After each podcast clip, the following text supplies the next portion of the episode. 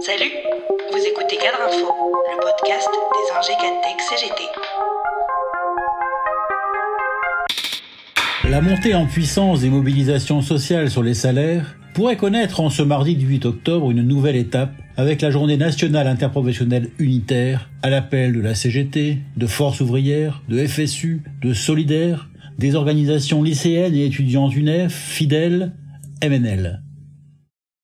C'est qu'après celle du 29 septembre dernier, on a vu se multiplier et se durcir les grèves non seulement dans les secteurs de raffinerie, mais aussi dans l'agroalimentaire, les crèches, les transports publics, l'énergie et le nucléaire, les organismes sociaux, les banques et assurances, les services informatiques, la maintenance industrielle, l'éducation, la santé, le commerce, la métallurgie. Énumère ainsi les syndicats dans leur appel. Côté gouvernemental et patronal, la perspective d'un automne incandescent et la multiplication des grèves inquiète et fait perdre les pédales. L'usage par les préfectures des réquisitions contre les grévistes des raffineries et dépôts en témoigne. Privé de majorité absolue à l'Assemblée, taraudé par l'envie de recourir au 49-3, le gouvernement redoute la crise sociale qui enfle au moment même où Emmanuel Macron veut boucler, avant la fin de l'année, sa réforme des retraites. La crise sociale qui est en train de s'amplifier signe l'échec patent de la dérégulation des relations sociales entreprises par la loi travail. Au prétexte de faire progresser le dialogue social, les néolibéraux ont voulu transférer l'élaboration des règles du travail au niveau de la négociation dans l'entreprise, au détriment de la définition de cadre par la loi et les conventions collectives. Or, à quoi assistons-nous?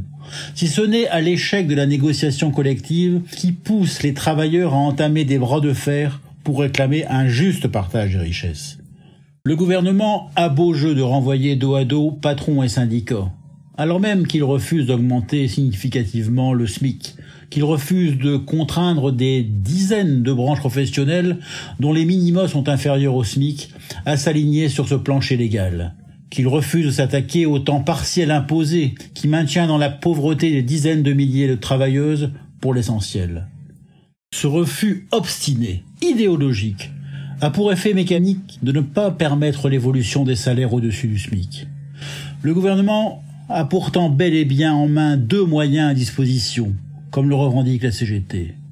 Il peut, d'une part, légiférer pour relever automatiquement les minima en fonction de l'augmentation du SMIC, et d'autre part, mettre en place l'échelle mobile des salaires qui permettrait à tous les salaires d'augmenter en même temps que le SMIC. Ce qui est en train de se jouer ne concerne pas que les plus bas salaires. Dans ce contexte d'hyperinflation, tous les salariés sont concernés par la perte de pouvoir d'achat et d'une manière plus récurrente, les salariés les plus qualifiés sont très concernés par le tassement des grilles, la non-reconnaissance des qualifications et de leurs responsabilités.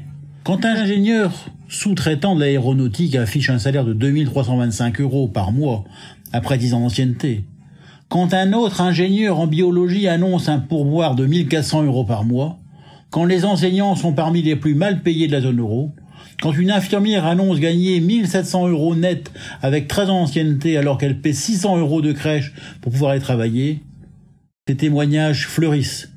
Sur le hashtag balance ton salaire il témoigne que la France est devenue un pays de bas salaire. Ceux qui font mine de découvrir vivent sur une autre planète.